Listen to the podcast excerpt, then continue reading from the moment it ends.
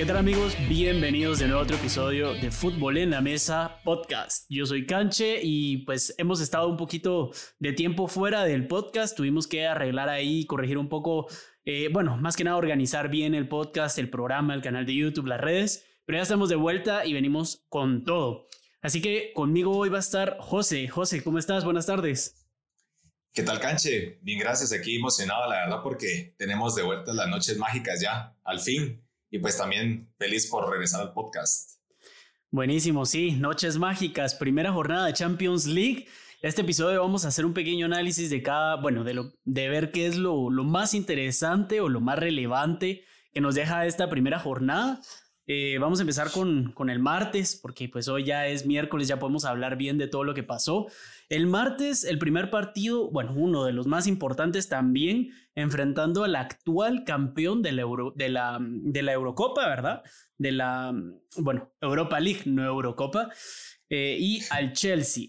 Chelsea-Sevilla 0-0. ¿Qué pensás de este partido? Vos siendo del, del Chelsea, ¿cómo ves a tu equipo? Del Chelsea. Pues la verdad que este grupo a mí me gusta bastante. Primero quisiera hablar del grupo porque siempre el peso del grupo cae como mucho en cómo tenés que jugar los partidos. Es cierto, es primer partido, jugamos en casa, en casa los del Chelsea. Y sí me sorprendió bastante que yo sí miraba un poco más fuerte al Chelsea, aunque el Sevilla viene bastante bien, más porque ganó la Europa League. Eh, fue un partido bastante aburrido, fue un partido bastante aburrido, bastante detenido.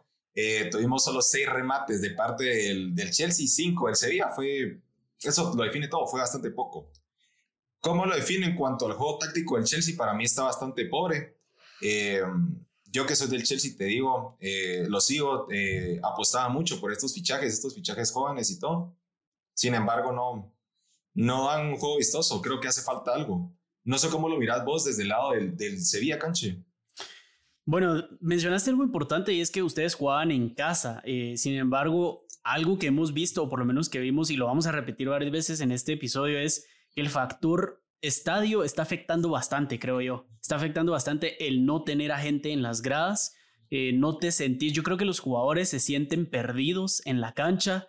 Eh, no, creo que hasta cierto punto no encuentran el propósito de ganar si no tenés a la gente ahí que te esté animando y que esté apoyándote, incluso que te esté silbando cuando haces algo mal. Creo yo que incluso los silbidos y todo el ambiente negativo que podría generarse en tu casa podría afectar eh, y la presión del, del rival. El Sevilla vimos que hizo una muy grande temporada la temporada pasada Incluso llegó a hacerle un muy buen partido al Bayern de Múnich, a un equipo que ahorita no vemos a nadie que le pueda hacer que le pueda pelear un partido, que le pueda ganar, mucho menos.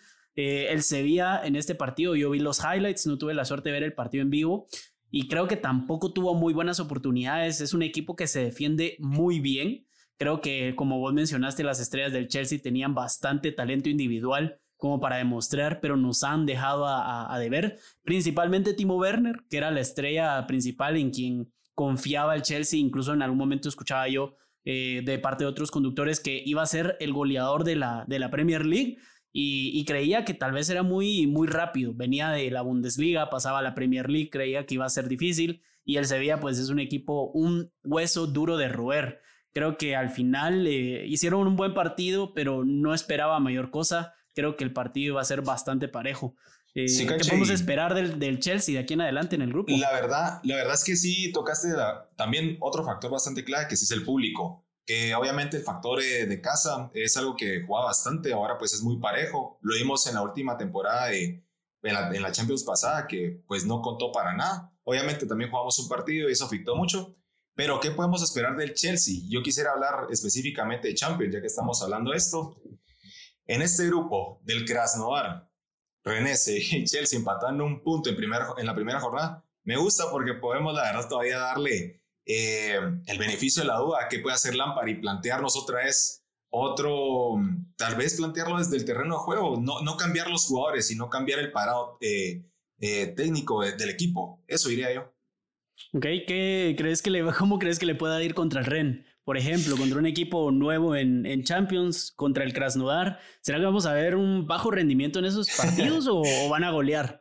Me da risa que los menciones como que fueran equipitos, la verdad, Cache, pero sí, no, sin embargo, sí, el Krasnodar pasa como en el tercer bombo, si no estoy mal, pasa, pasa al grupo E. Entonces sí, pues ahí podemos ver de dónde viene el Krasnodar. Con el Renés es algo interesante porque yo sí lo pondría al nivel de los equipos que tenemos aquí. Yo al, Sevilla lo ponía como primero, cancha, ya lo mencionamos, vienen de un buen nivel, al Bayern le hicieron un buen partido en la, en la final em, y pues el Chelsea todavía no podemos hablar de, de, ello. Entonces creo que va a estar muy reñido entre estos tres equipos que te dije, Renés, Sevilla y Chelsea. El Krasnodar tuvo punto para mí, fue un punto la verdad es que bastante de suerte porque el Renés sí tuvo el control del partido. Entonces estos tres van a pelear para mí el pase a los, pues, los dos puestos para pasar a, a la Los dos puestos. Sí, al final no, podemos negar que por más que hayan empatado el Sevilla, el Chelsea tienen más nivel que, que los otros dos. Y ese es el grupo E, lo, lo, comenzamos por cómo nos está saliendo en la aplicación de Champions League, no porque queramos empezar con el grupo E, pero si lo quieren pensar como que somos únicos y diferentes y queremos empezar por otro grupo, pues démosle así. Eh, aquí nos sale también después eh, la Lazio. La Lazio yo tenía en, en el Fantasy a Haaland, la verdad se me olvidó por completo el, la bota de oro de la temporada pasada, Ciro Inmóvil, y se echó un partidazo contra el, contra el Dortmund. ¿Qué está pasando con el, Hal, con el Haaland? Dice, con el Dortmund con el Dortmund de Haaland o el Haaland de Dortmund. Pues la verdad es que, cache mirada, el Lazio, o sea, para mí es un equipo que yo lo mencioné, yo lo mencioné con ustedes, ustedes se reían porque yo mencioné que yo le iba a la Lazio y sinceramente, pues bueno, para mí es que representa a la Roma actualmente. Partidazo de Chiro, ya lo dijiste, pero ¿qué pasó con Haaland? Haaland hizo un partidazo, canche, no sé si tuviste la oportunidad de verlo. Sí, sí, sí. Vi los highlights y vi que subió en mi fantasy. Lo que pasa es que yo creí que se iba a tirar un hat-trick y me iba a poder dar 30 puntos en el fantasy. Lastimosamente solo un gol metió, pero dicen que fue el mejor del partido para el Dortmund. Sí, y te voy a mencionar algo. Aquí hay un factor que estaba mencionando anteriormente que aquí sí se va a cumplir. En Italia se está permitiendo entrar un poco de gente ahora a los estadios. Entonces, aunque sea muy poca la gente que está entrando al estadio, hay un poco de bulla, están jugando en casa y probablemente la Lazio se sintió un poco más eh, segura de jugar en su casa, conocen el terreno también, que es un factor que nosotros sabemos que siempre cuenta, conocen su cancha. Y algo que es rarísimo y me gusta hablar desde ahí, es que el parado táctico de los dos equipos cambió radicalmente. Yo no sé por qué entras a Champions y venís jalando eh, un parado desde ese, tal vez que, cuatro partidos, cinco en Italia, en Alemania también llevan cuatro o cinco jornadas y lo venís a cambiar, pues fue algo interesante y le funcionó más a la Lazio, la verdad. Entonces, hay mucho que resaltar aquí y lo siento por tu fantasy, porque yo también me he puesto Sí. Sí, hombre, ya que, por cierto, para los que no han visto la página de Instagram, lanzamos una liga en, el, en la UEFA Champions League, eh, en la página de la UEFA, en el Fantasy, en el que se pueden meter. Ahí en la página de Instagram está el código para entrar a la liga. Y el ganador o los ganadores se van a llevar playeras de sus equipos favoritos, originales, por supuesto, y balones de la Champions League. No es tarde, no es tarde para meterse. Creo yo que todavía podrían hacer bastantes puntos si la juegan inteligente. Entonces, quienes estén escuchando y no, lo, no se hayan metido, por favor, vayan a meterse, pueden ganar bastantes premios. Y algo antes de pasar al siguiente partido. Eh, claro, yo creo que desestimamos, tal vez no vos, pero nosotros desestimamos a la Lazio, pero estoy viendo la alineación y es que hay que, si vas hombre por hombre, tienen un equipazo, por lo menos de la media cancha. ¿Te sorprende no? ¿Te sorprende? Pues no me sorprende hasta cierto punto porque le disputaron la Serie A a la Juventus la temporada pasada hasta las últimas jornadas. Entonces creo que algo tenían que tener, pero no lo veía tan, tan claro para la Champions. Pero cuando te das cuenta de la plantilla que tiene el Dortmund y que la Lazio le dio unas buenas nalgadas y los dejó 3-1 en la primera jornada, creo que sí avisan la Lazio, sí avisa y podría pasar de primero el grupo hacerlo hombre por hombre, decís, es un Dortmund que viene jugando la Champions League como que ya fuera un torneo al que están acostumbrados y la Lazio entra con, si lo ponemos hombre por hombre, decís, ok, tienen jugadores como Milinkovic Savic, eh, pues Joaquín Correa que lo acaban de llamar a, la selección, o Chiro Inmóvil, que fue el goleador, es más, se la auto. Entonces decís como, ok, pero hombre por hombre, ya, ya sabemos que tiene el Dortmund. Sí, es bastante, es bastante. Eh, bueno, y en ese grupo creo que ah, todavía no tengo claro, yo había dicho que pasaba primero el Dortmund, pero por el primer partido que acabamos de ver, habría que ver qué pasa en la vuelta. Ah, por supuesto, es muy temprano para dar un pronóstico claro, pero eh, la Lazio pinta bastante bien. El Zenit logró también, eh, logró meter un gol contra el, el, Brujas. El Brujas todavía le metió dos, o sea que está disputado, está disputado y vamos a ver en la vuelta qué, ¿Qué pasa? Pasamos ahora, según la página de la UEFA, tenemos al Barcelona. Barcelona 5-1 contra el Ferenbaros. ¿Qué podemos sacar de un partido contra un equipo que parece que estaría en la segunda o tercera división española? Eh, prácticamente parecía una chamusca o parecía un partido de recreo. El Barcelona con un Ansu Fati en forma, pero con un Messi desaparecido. ¿Qué vemos de, del Barça para esta, para esta Champions? Eh, pues la verdad es que dominante, o sea, 62% de posesión, 22 remates, 11 al arco, 734 pases completados.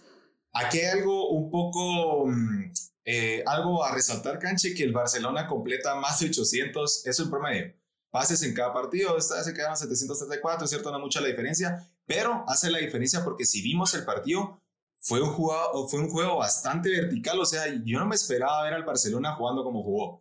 Eh, me gustaron mucho los goles, me gustó ver el papel de, de Ansu Fati. Es más, el gol de Coutinho fue una genialidad de Ansu Fati.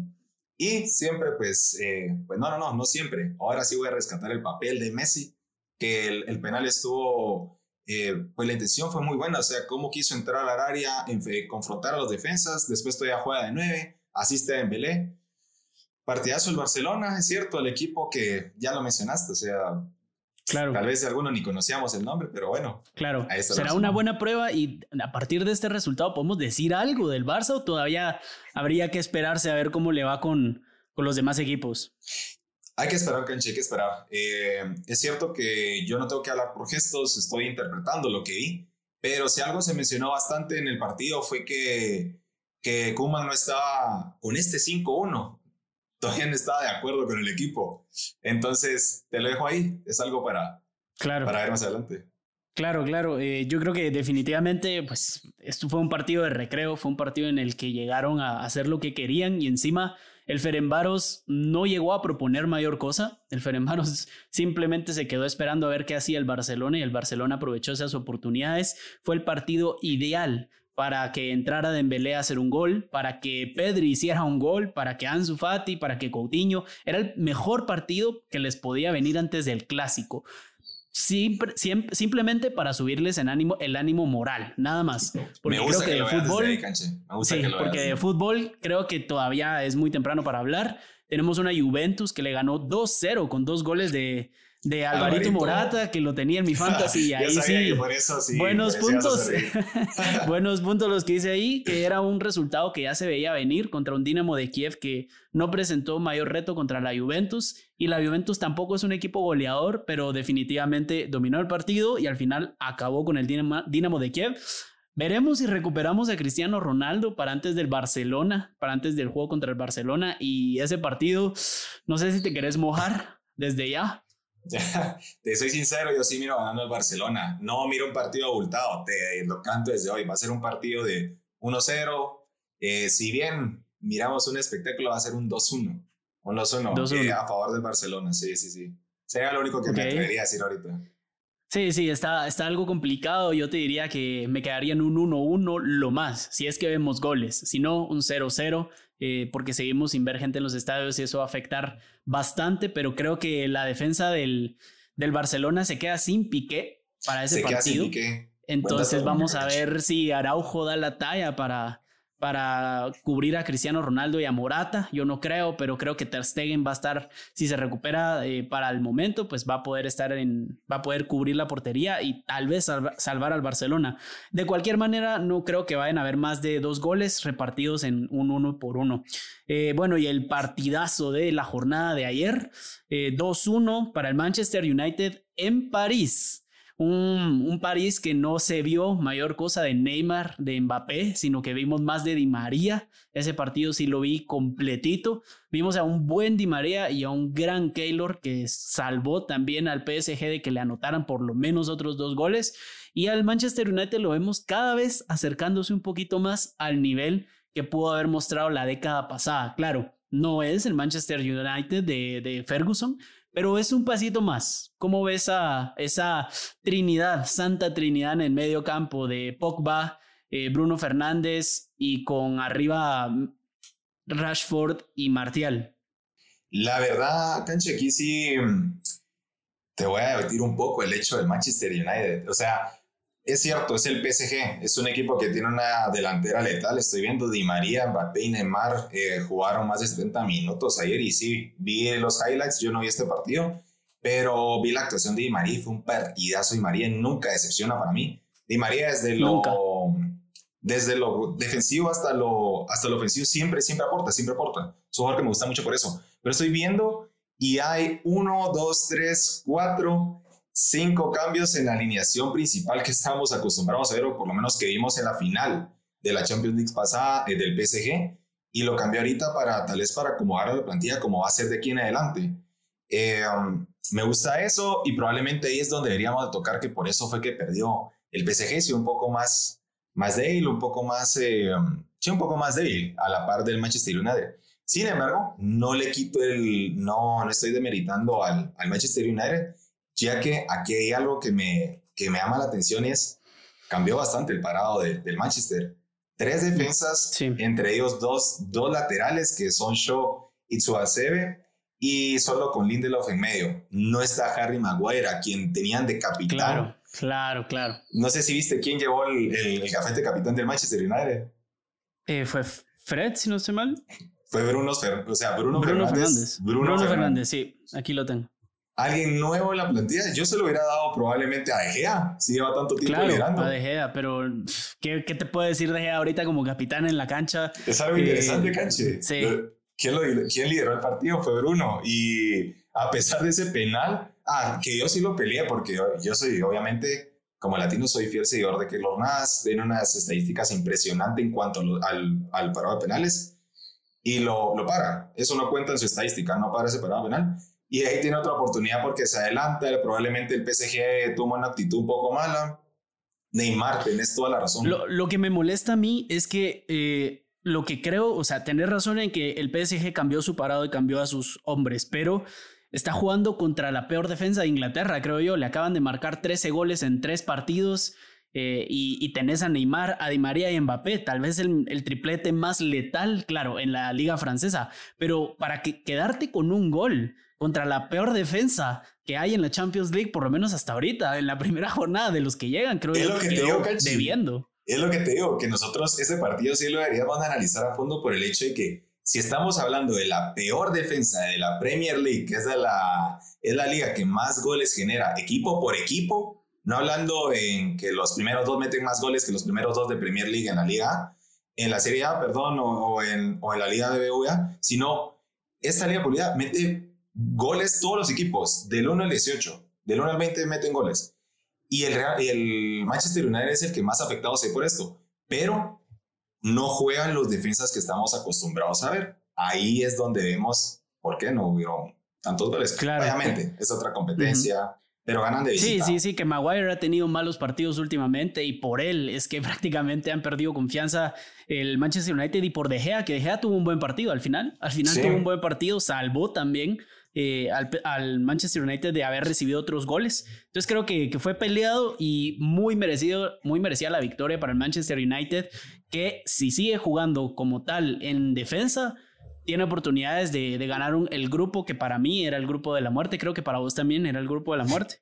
Sí, lo sigo diciendo, que es el grupo de la muerte y pues por ahora tengo otro, pero cuando pasemos a eso, pues lo voy a mencionar. Buenísimo, va. Pasamos ahora al miércoles. Vamos a, hoy, eh, primer partido importante. Que, bueno, considero yo que es un partido importante. Vamos a irnos a Liverpool Ajax. 1-0 de Liverpool, el, uno de los candidatos a ganar al título después del Bayern Múnich. ¿Cómo ves a Liverpool en este partido? ¿Será que pudo haber ganado por más y o quedó debiendo? Eh, pues yo te pregunté algo siempre, te pregunté algo al inicio, Canche, que quiénes pasaban de este grupo. No sé si te acuerdas que te hice esa pregunta y me dijiste, yo miro al Ajax bastante fuerte. Y yo te dije, mmm, ya miro al Atalanta de Liverpool. Pues Canche, si te doy la razón y te digo, este partido no es que Liverpool haya jugado mal, Canche. Eh, el Ajax jugó muy bien. El Ajax jugó muy bien. Y aquí sí te voy a contar un factor del que estamos hablando, ¿sí?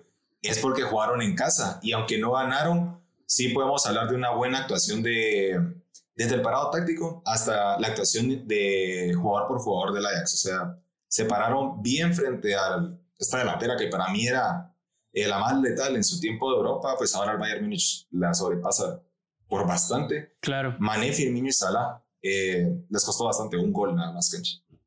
Claro, yo creo que ahí sí es uno de los eh, mejores ejemplos actuales para demostrar que no necesitas tener una plantilla con talento individual, que quisiera que estuviera Luis aquí debatiendo para demostrarle que eso de que hombre por hombre son mejores y por eso tienen que ganar.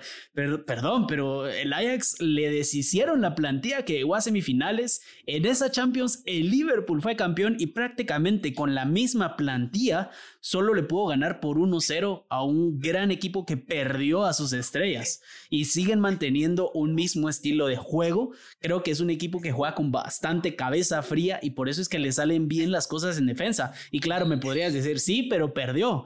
Sí, pero no perdió por más de un gol. Creo que siendo Liverpool y autogol. exacto, y autogol. Entonces, creo que sí vale la pena resaltar el esfuerzo del Ajax y que el Ajax le va a pelear el grupo, porque después ya solo te queda el Atalanta y, otro equipo que no sé pronunciar, pero eh, el Atalanta, que es un equipo que se basa mucho en el ataque y que se descuida mucho en la defensa, si el Ajax logra controlar y, y neutralizar el ataque del Atalanta, puede sorprender dándole la vuelta a ese partido y quedando también en primero de grupo. No me sorprendería, aunque lo veo difícil todavía, porque Liverpool, quiera que no, ganó el partido. Entonces ahí está el Liverpool, ¿verdad?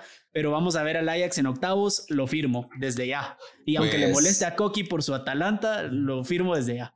Pues vamos a ver qué tal canche. Ese partido va a ser uno de los que voy a estar esperando. El Ajax-Atalanta, la verdad, un partido que va a estar bastante abultado.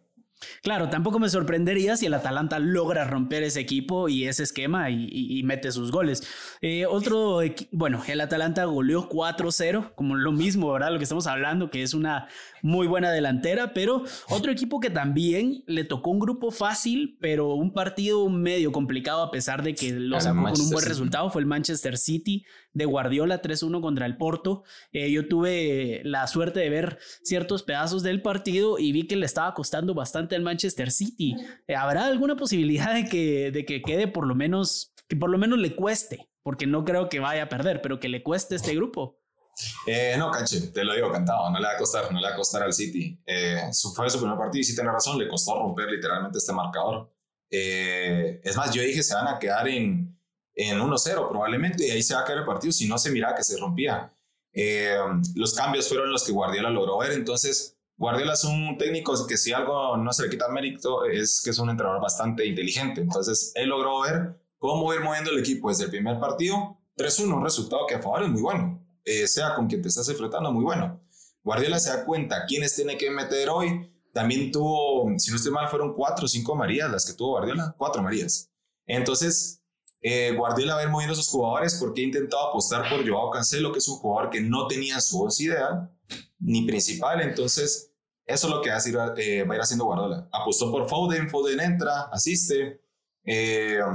también mueve un poco a Gundogan, que es un jugador al que le ha apostado menos. Eh, ha apostado más con Marés y Sterling, que pues obviamente siempre. Aquí hay jugadores que hay que ver qué hace Guardiola con, con ellos. Y sí te digo, al City, al City no le va a costar, no le va a costar salir de, de este grupo. Claro, no se ve que le vaya a costar. claro. La pregunta es quién lo va a acompañar. El segundo. Así el segundo, sí, yo creo que podría estar ahí el, el Olympiacos, podría pasar. Eh, pero bueno, ya veremos. El Bayern de Múnich, ¿qué podemos decir de la goleada del Bayern de Múnich al Atlético de Madrid, tu segundo equipo ahí con todo y Luis Suárez? ¿Cómo viste ahí la, la alineación del Cholo para enfrentarse al, al campeón de Europa? Eh, te voy a preguntar, Kenche, vos cómo mirás al Atlético desde que vos Suárez, ¿cómo lo viste? Empezaron con un 6-1 la temporada, ¿cómo lo viste vos en sí.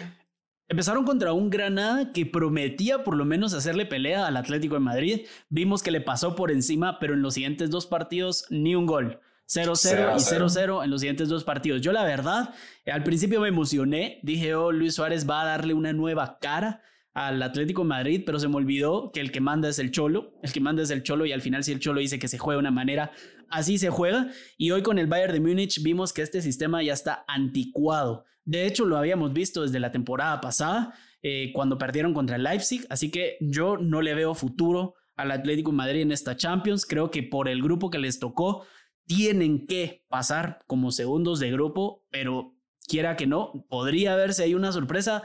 Doy lugar a que pueda haber una sorpresa, pero sí lo veo bastante débil al, al Atlético de Madrid. Sí, este es el equipo, Canche, que sí, yo lo veo bastante el Atlético. Me hubiera gustado que nunca se hubiera ido Grisman. Grisman le daba un, aire diferente al equipo, era alguien un poco más creativo y ahora pues, lo han perdido. Pero te digo, el Bayern sí, fue aplastador. Fueron 16 remates contra 6, Canche. Eh, la posición de balón fueron 59 contra 41 y ese 41% de balón que tuvo el Atlético, te lo juro, yo lo vi, no fue nada, literalmente no fue nada. El Atlético siempre ha apostado desde que tiene al Cholo Simeone a jugar en una contra, queriendo correr con jugadores que sinceramente Luis Ares y yo lo, yo lo decía en, en un video de la semana, que vas a poner a correr a Luis Suárez un, una contra cancha y cuando tenés a defensores como claro. Eh, Pavar, Lucas, Alaba de central, no te van a ganar el pique. Probablemente sí, está Iván Félix, pero es de hogar, sí. El problema en este Atlético ya no es la plantilla, la plantilla hay jugadores tenés de más, pero eh, el Chavo Simone no, la está, no está sabiendo jugar, no está sabiendo mover sus jugadores mover sus piezas. Claro, ¿qué pensás de este, esta inclusión? Bueno, mencionabas los cinco remates, los 16 remates del Bayern de Múnich. Hizo cinco a portería y de los cinco, cuatro fueron goles. Cuatro remates de los cinco fueron gol. Creo que es una efectividad aplastante.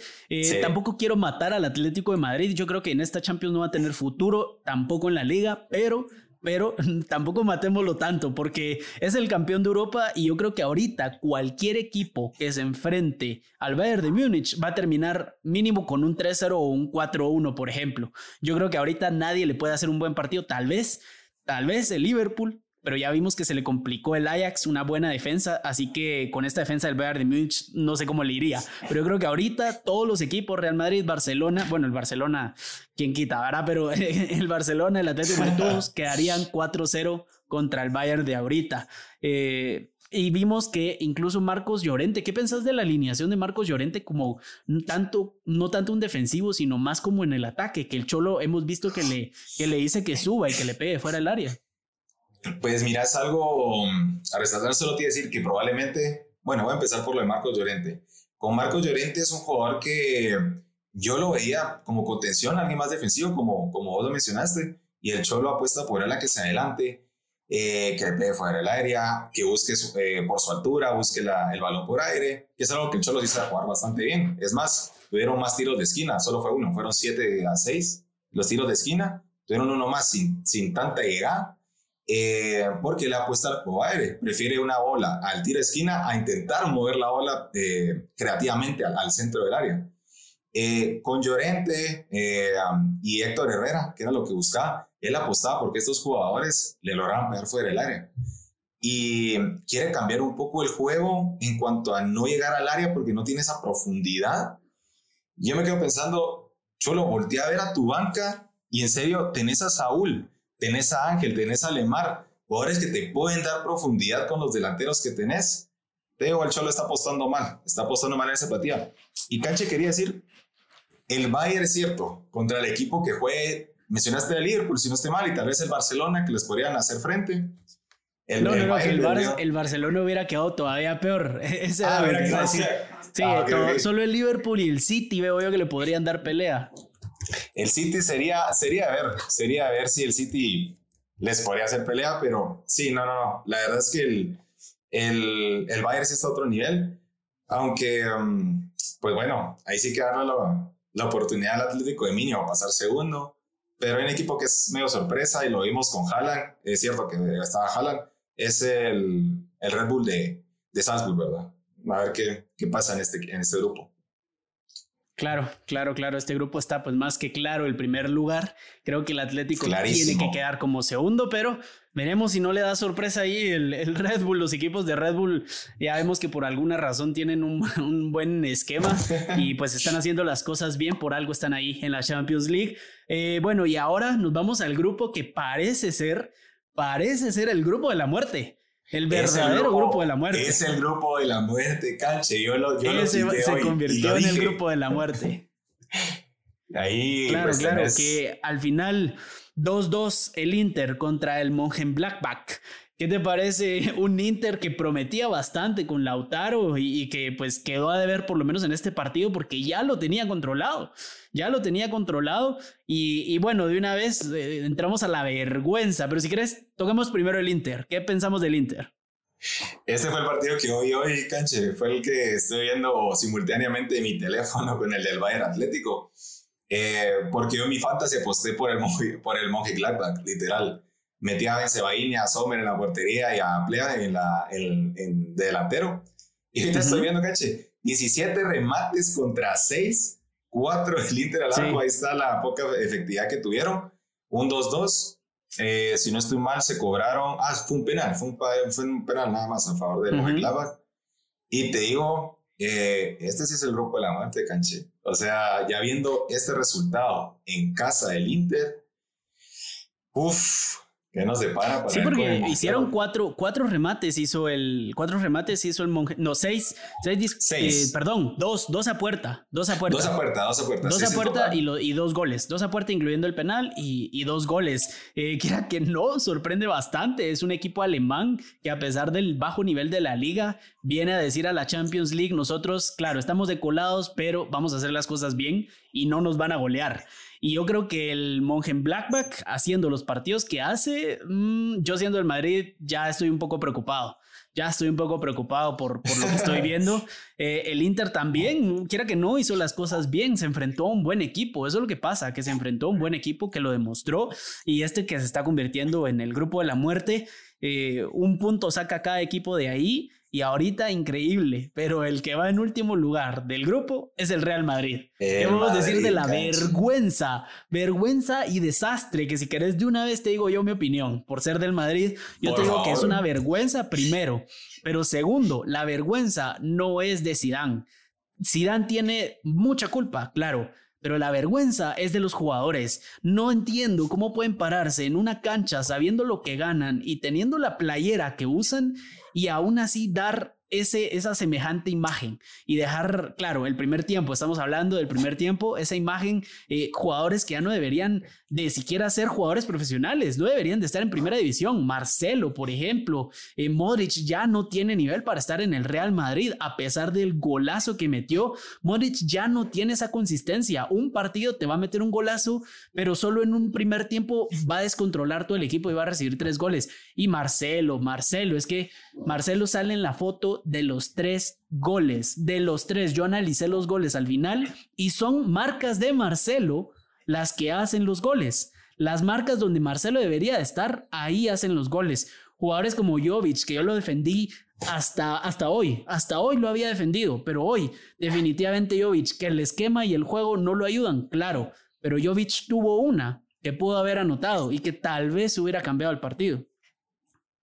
Bueno, Cachi, ahora te pregunto, siendo el Madrid, ¿estás preocupado obviamente por lo que está pasando en, eh, obviamente, ahí sí que en lo individual, en lo que no pueden ofrecer estos jugadores? Ya criticaste bastante a Marcelo y a Modric.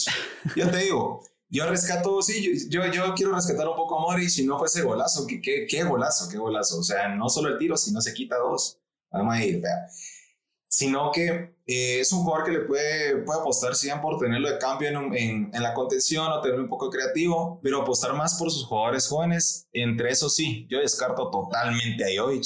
Yo este partido no lo pude ver, pero en lo que pude ver la temporada pasada, Jovic, que poco apareció, no es un jugador que esté, que esté para la plantilla del Madrid.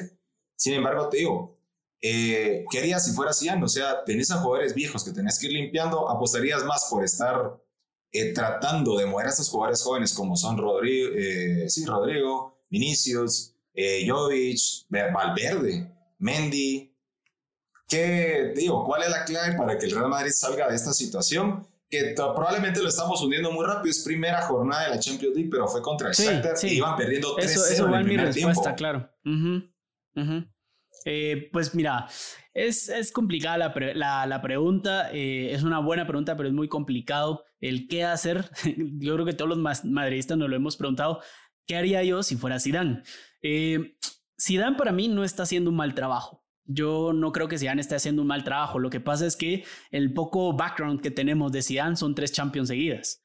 Claro, entonces es muy difícil porque siempre lo vas a estar comparando con esas temporadas en Champions. Y es muy difícil porque eso fue una anomalía en la historia del fútbol. No va a volver a pasar nunca más. Eh, si alguien lo puede hacer, es él, pero porque ya lo hizo, nada más. De ahí nadie lo puede volver a hacer. Es muy difícil, no creo que pase.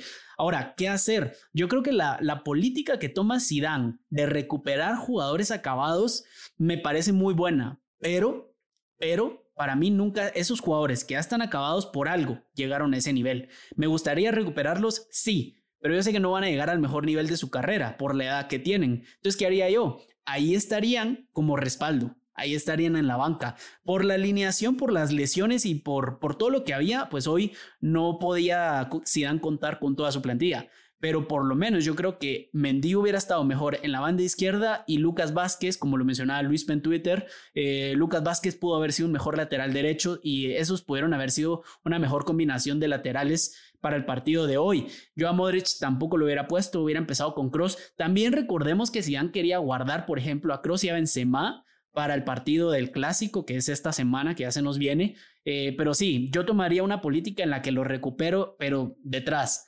Además, de que pues Bale era uno de mis jugadores favoritos desde ese momento. Yo si estás intentando recuperar un Marcelo que ya está acabado por lo menos intentar recuperar a Gareth Bale. Yo creo que él pudo habernos hecho pudo haber ayudado un poquito más de lo que está haciendo Jovic por lo menos. Eh, y bueno creo que para mí Benzema no sería titularísimo no porque no lo merezca o porque sea malo sino porque no va a aguantar jugar todos los partidos toda la temporada solo por esa razón Ok, y te pregunto entonces, Kenchi, ah, me mencionaste y la verdad es que me justificaste bien lo de los jugadores viejos, lo que está intentando hacer Cian, que yo no lo veía de esa manera, la verdad. Em, no está Ramos, no está Ramos. Ramos le da cierto empuje y cierta garra al equipo que si desde la banca no lo hace. Si Ramos hubiera estado, hubieran sido las cosas distintas, hubieras tenido, si sacabas a militado, probablemente, obviamente. Claro. Eh, bueno, mira, yo creo que sí, definitivamente este partido hubiera sido diferente si hubiera estado Sergio Ramos en él, porque creo que si no estoy mal, en los últimos dos goles sale Militado retratado, o en el primero o en el segundo, no, recuerdo bien, eh, junto con Marcelo, Militado también tiene marcas que no cubrió, eh, errores de, yo creo que de distracción que un jugador tan veterano y tan experimentado como Sergio Ramos no hubiera cometido.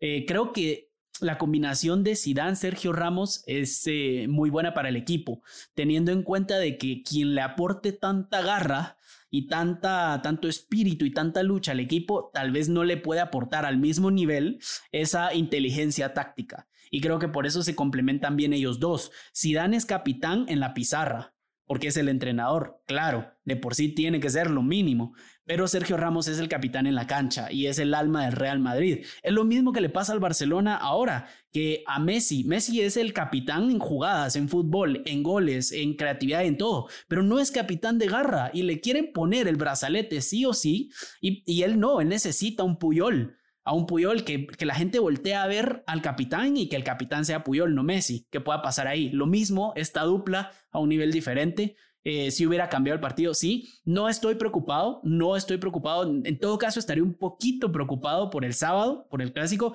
pero de ahí es el primer partido de Champions, el grupo está muy cerrado, ya lo veía venir, sí, pero no un 3-0 en el primer tiempo.